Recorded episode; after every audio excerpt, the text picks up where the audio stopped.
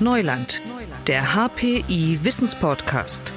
Von der Macht der künstlichen Intelligenz über die Blockchain bis zur Hetze in den sozialen Medien. Die Experten des Hasso-Plattner-Instituts in Potsdam reden über Risiken und Chancen der Digitalisierung.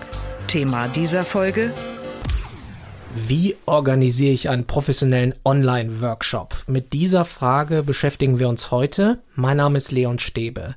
Noch nie war in Unternehmen und Organisationen das Bedürfnis so groß, sich neues Wissen anzueignen und noch nie war es auch wegen der Pandemie so wichtig, dass digitale Fortbildung gut funktioniert. Und darüber spreche ich mit Martin Thalmeier. Er leitet das Projekt Mittelstand 4.0 am Hasso-Plattner-Institut. Schönen guten Tag, Herr Thalmeier. Hallo, guten Tag. Herr Thalmeier, wie sind Sie in Workshops bisher vorgegangen?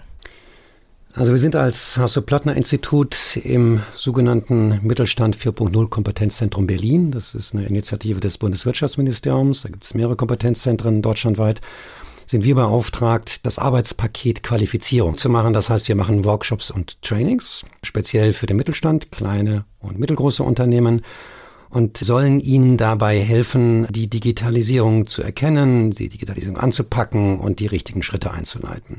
Das ist vor allem eine Veränderung des Mindsets, also wie gehe ich es an, wie mutig bin ich, äh, wie sehr lasse ich mich drauf ein.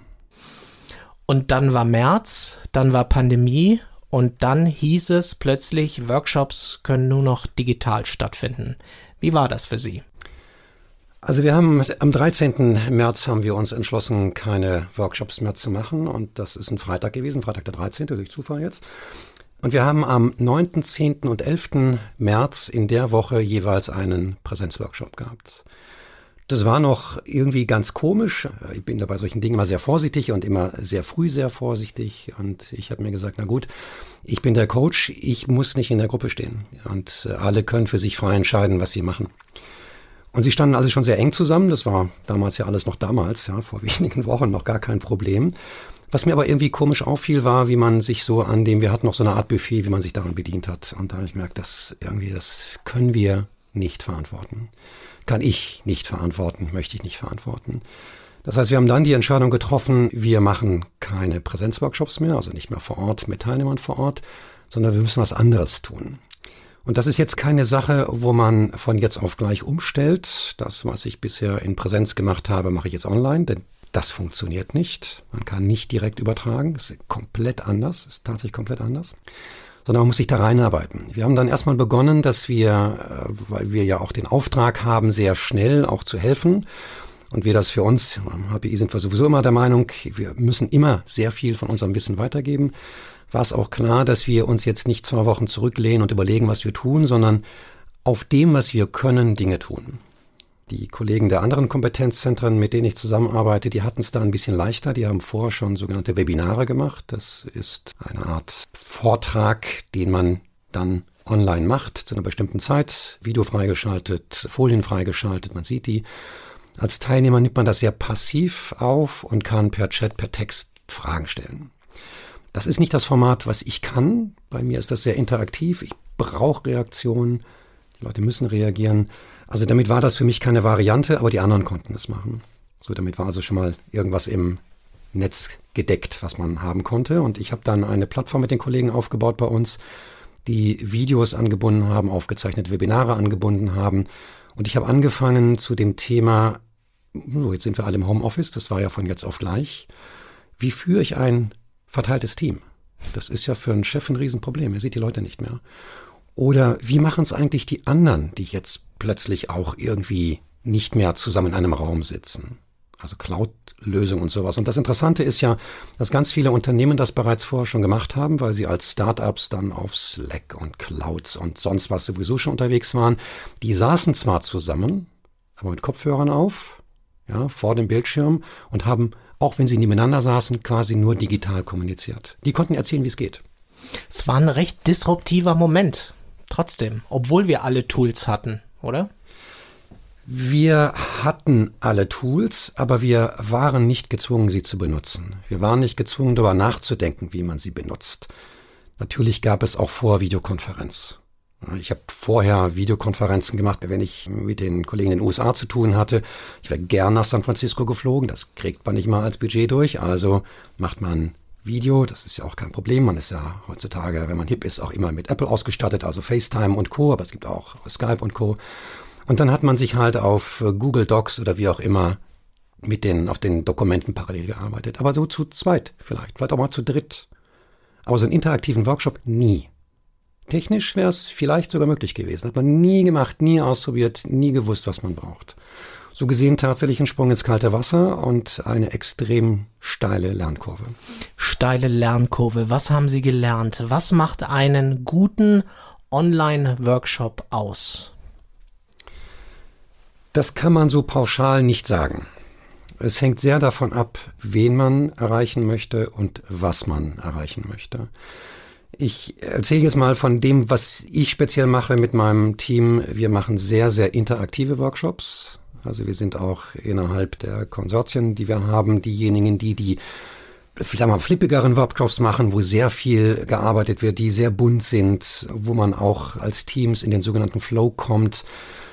Das hat eine andere Herausforderung. Also man, wie vorhin genannt, diese Webinare macht. Das ist ja auch eine Art Online-Workshop in kleinerer Form.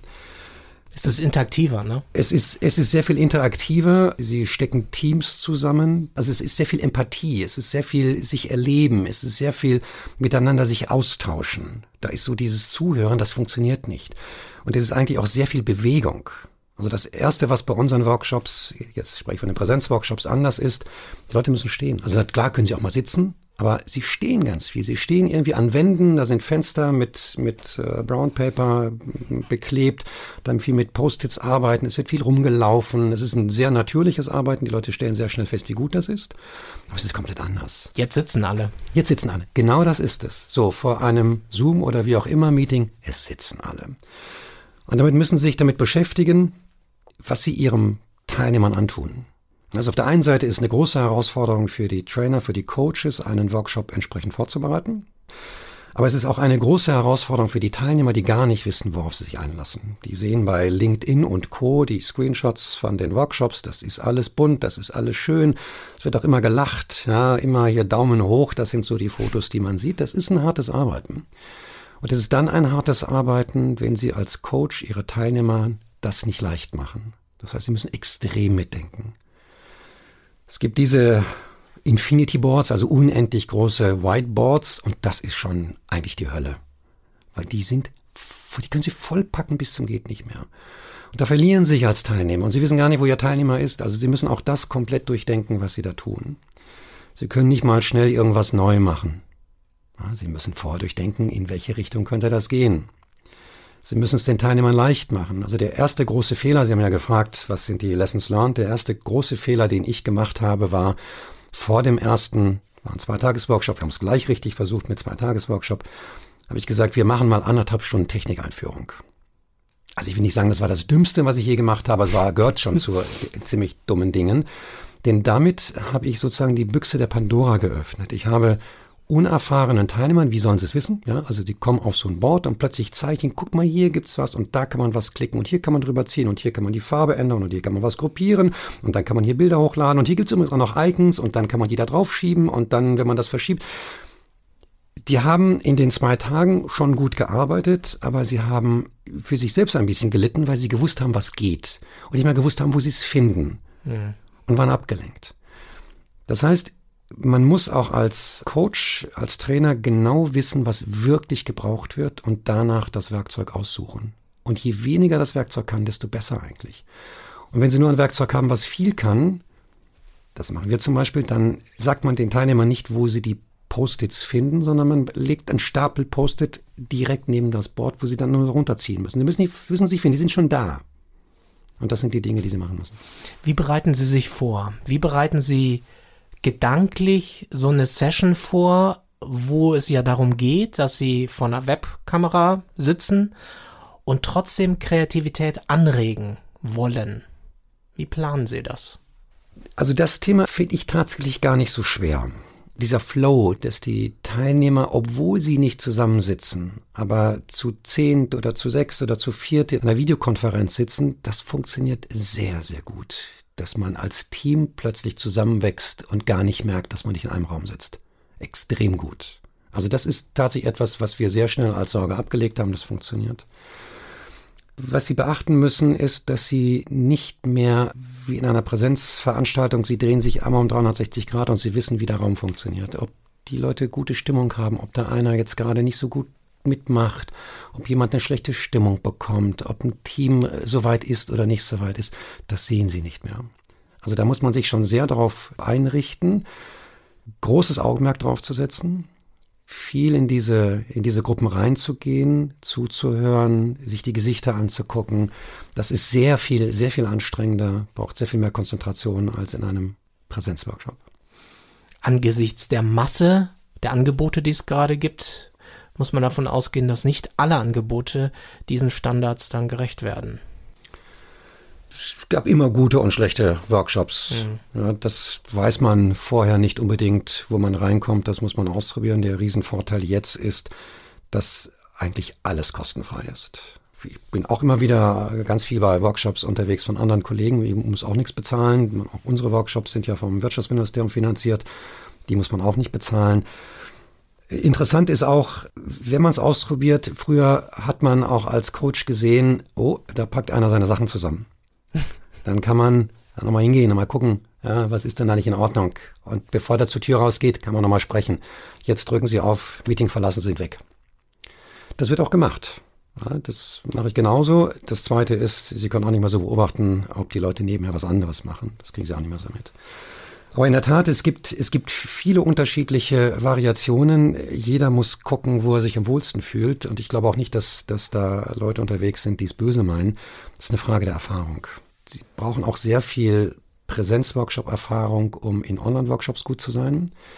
Wenn Sie das schon nicht so richtig gemacht haben, weil Sie zu wenig Erfahrung haben oder einfach nicht der Typ dafür sind, dann wird das online noch schlechter funktionieren, weil es dann, dann noch mehr zum Vorschein kommt. Es geht ja darum, dass irgendwie so ein Lerneffekt ja dann irgendwo sich einstellt. Also, wie schaffe ich es aus der Ferne zu erreichen, dass es Klick macht? Klick im Sinne von, ich hab's verstanden. Das inspiriert mich gerade. Das bringt mich weiter. Das setzt in mir was in Gang. Weil das müssen sie ja über die Ferne irgendwie versuchen zu initiieren. Das ist gar nicht so fern. Tatsächlich. Mhm. Also das, das Gefühl habe ich nicht. Mhm was sie mehr brauchen, um das auch in Online-Workshops aufrechtzuerhalten. Man geht dann ja, also man trifft sich mal wegen 20 Teilnehmern in einem großen Meeting und dann fängt man an, in Arbeitsgruppen zu gehen und das sind die sogenannten Breakout Rooms, die Sie in so einer Videokonferenz haben können und dann verschwinden Sie aus der Sicht des Coaches. Sie sind weg. Wir sehen die nicht mehr. Sie können da wieder reingehen in die Gruppe, aber dann sehen Sie die anderen Gruppen nicht. Das ist das, was ich vorhin mit den 360 Grad auch meinte. Also brauchen Sie mehr Coaches. Sie brauchen in jedem Raum eigentlich ständig jemand, der da ist und Händchen hält, der auch zurückspielt zu den anderen Coaches, was jetzt gerade ist, ob die Zeiten stimmen etc. Sie sehen das ja alles nicht mehr. Also darauf müssen Sie tatsächlich großen Wert legen. Und damit sind die auch sehr viel aufwendiger, was das Personal angeht und damit auch viel teurer als Präsenzworkshops. Das unterschätzen viele. Extrem. Weil viele denken, oh, ist ja nur online. Das ist die Billigvariante vom echten, genau. Ja, aber es ist genau das Gegenteil. Ich sage jetzt mal ein bisschen selbstgefährlich. Ich habe so viele Workshops gemacht. Wenn ich jetzt einen Präsenzworkshop machen muss, ich gehe da einfach rein. Das geht schon. Ich habe so viele gemacht, mir fällt schon was ein. Das geht schon. Online kann ich das nicht machen. Ich muss jedes Whiteboard, jeden Punkt, den ich mache, genau durchplanen und vorbereiten. Und ich muss ihn für einen dritten und vierten verständlich vorbereiten. Der muss sich auf diesem Wort zurechtfinden. Der muss wissen, was da passiert. Jetzt muss ich zu Punkt zwei. Wie zeige ich ihm, wo Punkt zwei ist? Also das ist eine also unangenehm, wie viel man sich da vorbereiten muss. Ja, also ich würde mal sagen, für einen, einen Workshop brauchen wir mindestens das Dreifache an Vorbereitungszeit. Haben Sie Beispiele, Tipps, Tools, womit sie Leute wirklich aus der Reserve locken. Sie haben vorhin gesagt, sie wissen nicht ganz genau, ob alle wirklich auch mental dabei sind. Haben Sie Tipps, wie man so die Gruppe anregt, dass alle bei der Stange bleiben? Viel Interaktion. Also die sind banale Tipps, aber die banalen Tipps sind ja meistens die, die man trotzdem nicht macht. Angefangen von nicht lange Vorträge halten. Die Leute schalten ab. Das bringt nichts. Wenn jemand was tun muss, dann ist er auch dabei. Also ich habe äh, letzte Woche eine Ausbildung gehabt äh, rund um das Thema Lego Serious Play als Online-Facilitator. Ist ja alles Englisch heutzutage, damit es besonders cool klingt, als Online-Workshop-Leiter. Und da waren wir zwei Tage drin und es gab nicht eine Minute, wo man sagen konnte, ach, jetzt schalte ich mal kurz ab. Weil wir alle ständig irgendwas bauen oder bewerten oder mitreden. Und das war auch ein Workshop mit drei Personen, das ist auch besonders intensiv. Aber da ist es nicht so, dass sie irgendjemand aktivieren müssen, weil das sowieso das Format hervorbringt. Also das erste ist, die Leute in Bewegung halten. Also kleine Gruppen, aktive Gruppen, jeder muss was tun, jeder muss da ein virtuelles Post-it schreiben, dann muss es wieder zurückgehen, da muss man darüber erzählen, dann gibt es wieder einen kurzen Input. Das muss sehr schnell immer schön in Bewegung sein, ohne hektisch zu werden. Also auch da jetzt Lessons Learned, ne, der erste Workshop, der war ein bisschen kurz mit dem, wie die Teams dann in den Gruppen waren. Die haben quasi gelernt, wie sie in die Gruppe gehen und wieder rausgehen und gar nicht richtig arbeiten können, weil kaum waren sie drin und haben sich irgendwie zurechtgefunden, war es schon wieder vorbei, die fünf Minuten mehr Zeit geben, aber eben aktiv begleiten. Und die Dinge nicht so dicht machen. Sie sind nicht so aufnahmefähig, offenbar. Ist man schon, man hat aber eine Menge andere Dinge zu tun. Mhm. Ein einfaches Beispiel, auch wieder ein Lessons Learned. Äh, wir sind hier beim HPI wunderbar ausgestattet mit allem. Ja, also wenn ich einen Online-Workshop mache, dann habe ich da ein Hochleistungs-Notebook, ich habe zwei große Bildschirme, ich habe ein iPad, auf dem ich dann das Board nochmal parallel bedienen kann und ich habe nochmal ein iPad, auf dem ich dann die anderen Coaches sehe und mit denen sprechen kann. Es muss einem klar sein, dass der Teilnehmer sehr wahrscheinlich ein altes, kleines Notebook hat mit einem Bildschirm und einer schlechten Internetleitung. Und das ist das Niveau, auf dem wir bedienen müssen. Wir können von niemandem erwarten, dass er einen zweiten Bildschirm hat. Das gibt es nicht. Und ab dem Augenblick geht es nicht darum, dass, dass die Information zugepackt ist, der Bildschirm ist zu klein. Man hat dann dieses virtuelle Whiteboard auf diesem kleinen Bildschirm und seitlich daran nochmal zusammengeschoben, wenn man es gut gemacht hat. Ja, dann hat man schon den Bildschirm ein bisschen aufgeteilt, hat man noch die Videos von den Teilnehmern, mit denen man gerade spricht. Das ist schon, das ist schon eine Herausforderung. Ja, und das ist das, was dafür sorgt, dass man eben nicht in der klassischen Geschwindigkeit dadurch kann. Das heißt, dass nicht alles, was analog funktioniert, funktioniert auch virtuell und in einem Online-Workshop. Ich behaupte mutig, es geht alles. Man muss es nur anders machen dann. Ich, ich sagte, ich behaupte, es geht alles. es gibt ganz viele Sachen, von denen ich noch nicht weiß, wie sie gehen sollen. Mhm. Zum Beispiel? Also wir sind ja hier vor allem Design Thinker und wir wollen, dass die Teams miteinander viel Spaß haben. Das, glaube ich, kriegen wir tatsächlich per Videokonferenz schon ganz gut hin, dass da auch wirklich ein Flow entsteht. Aber wenn es darum geht, dann ein Prototyping zu machen, etwas zu bauen, und das bauen sie gemeinsam. Sie sollen es ja gemeinsam machen. Jeder baut erstmal alleine was und dann fangen sie an, gemeinsam das weiterzuentwickeln. Wie soll das gehen? Der eine sitzt in Kopenhagen, der andere sitzt in Zürich, der dritte sitzt in Berlin, der vierte in Potsdam. Das können sie nicht. Also können Sie eigentlich nur solche Dinge machen, nur, jetzt in Anführungsstrichen, wie ein, ein Storyboard, also eine Geschichte erzählen, wie etwas passiert. Aber Sie können nicht wirklich was bauen. Sie können nicht was haptisch machen. Habe ich noch keine Ahnung, wie das gehen soll. Ich komme nochmal kurz auf den, auf den Lego-Workshop. Da geht es darum, dass Sie ein individuelles Modell bauen. Das kriegen Sie problemlos hin. Jeder baut so seine Steinchen da zusammen von einer Vorstellung. Also zum Beispiel, wie ist das Arbeiten nach der Krise? Was wird sich verändern? Was glauben wir? Und dann fangen Sie an, ein gemeinsames Modell zu bauen. Wie wollen Sie das machen? Herausforderung war, wir brauchen eine gemeinsame Logistik. Das heißt, jeder braucht die gleichen Steine. Wir müssen von den Leuten vorher wissen, dass sie wirklich kommen und schicken denen die Steine zu. Damit sie genau die gleichen Steine haben. Denn warum brauchen sie die gleichen Steine? Weil wir sie als Coaches bei uns nachbauen, die Modelle, um sie dann vor der Kamera als gemeinsames Modell, als ferngesteuerte Hände zusammenzubauen. Zusammenzubauen. Mhm. Geht, kann aber noch nicht das Ende der Fahnenstange sein. Ja, also das sind genau die Dinge, die wir jetzt ausprobieren, wo wir sagen, da wollen wir auch so viele Workshops wie möglich momentan machen. Jeder ist ein Prototyp, jeder ist schon ein Stückchen besser als der andere. Aber das muss doch irgendwie gehen. Ich weiß noch nicht wie. Was glauben Sie, was bleibt? Sie hatten das ja schon angedeutet. Also wir werden es wieder genießen, wenn wir uns dann wieder treffen können. Was bleibt? Es bleiben die Möglichkeiten, ich hoffe, dass wir bis dahin möglichst vielen gezeigt haben, was es ist, was ein Online-Workshop wirklich ist. Viele glauben, das ist ein klassisches äh, Teams-Meeting oder sowas, eine Videokonferenz, die meistens ziemlich schief läuft in Unternehmen, weil keiner diszipliniert äh, da reingegangen ist und sich vorbereitet hat. Und dass wir eben zeigen, was es für Möglichkeiten gibt und dass man dann aus diesem großen Spielzeugkasten, den man hat, sich genau das herausgreift, was man braucht. einen Online-Vortrag oder es kommt mal jemand, weil es auch wichtig ist, dass man abends dann nochmal ein Come-Together hat oder man schön in den Bergen irgendetwas macht, weil man auch Stimmung aufbauen möchte. Man hat alle Möglichkeiten. Man muss nicht reisen. Man kann reisen, wenn es wichtig ist. Man muss nicht zusammenkommen, wenn es sich nicht lohnt. Man kann aber zusammenkommen. Und das finde ich eine wunderbare Möglichkeit. Mal sehen, ob es so genutzt wird. Ich würde mich sehr freuen, wenn das heißt. Das sagt Martin Thalmeier der Leiter des Projekts Mittelstand 4.0 am Hasso-Plattner-Institut. Herr Thalmeier, danke Ihnen sehr für das Gespräch. Sehr gerne. Und das war diese Ausgabe von Neuland für heute. Mein Name ist Leon Stäbe und ich verabschiede mich und sage Tschüss und bis zum nächsten Mal. Digitales Wissen verständlich auf den Punkt gibt es bei Neuland, dem Wissenspodcast des Hasso-Plattner-Instituts.